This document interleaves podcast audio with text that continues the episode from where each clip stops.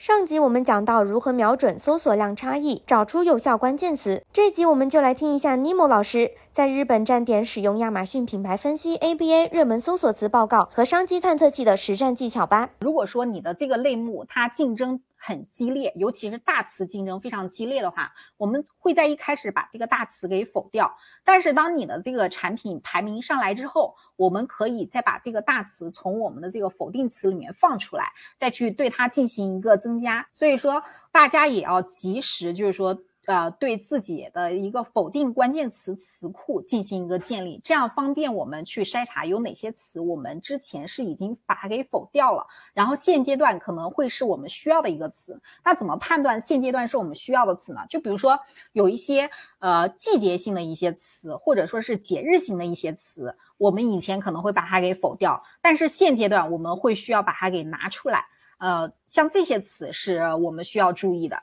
然后还有呢，就是它会有一个搜索趋势的变化。那有些词它在呃一个时间段，它的搜索趋势是下降的。数据是表现是不好的，那我们可能会在这个阶段把它给否掉，但是在下一阶段它的搜索趋势又上来了，那我们就会又把它给重新放出来，这个就是我们需要随时去调整的一个东西。就像我刚刚说的，我们要建立自己的关键词词库，就是比如说像大词、中等词、长尾词、AC 词等等这些东西。那这个词库的建立不仅仅是根据我们前面的这些广告报告。你把呃里面出来的这些词，你把它给就是挪进来。我们也可以通过一些第三方工具去把自己的这个竞品，就是呃相关性最高的那些竞品，把它去进行一个筛选。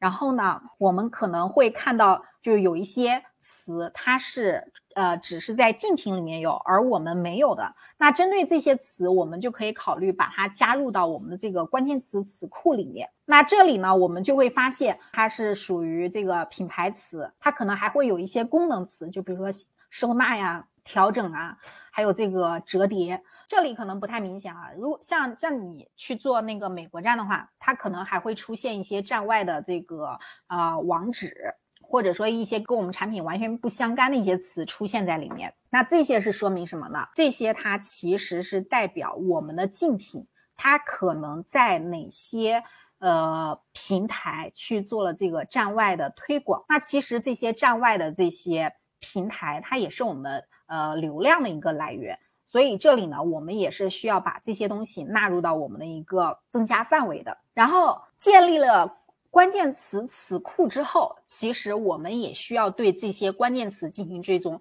就哪怕这个关键词你是已经把它给加否定了，但是我们依然可以就是利用这些第三方工具对这个关键词进行一个追踪，或者说对竞品进行追踪。呃，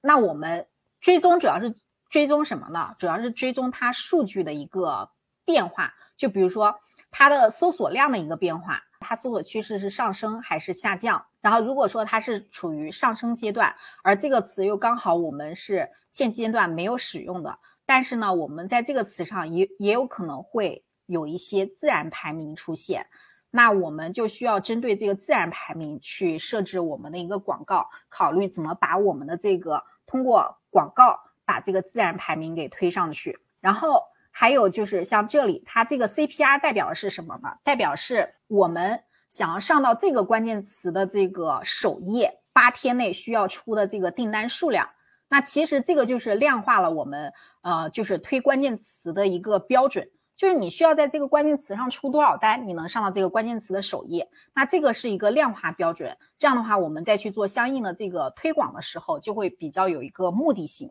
听完本期内容，如果还想了解更多关键词的优化技巧，可以在评论区输入关键词即可获取关键词资料合集。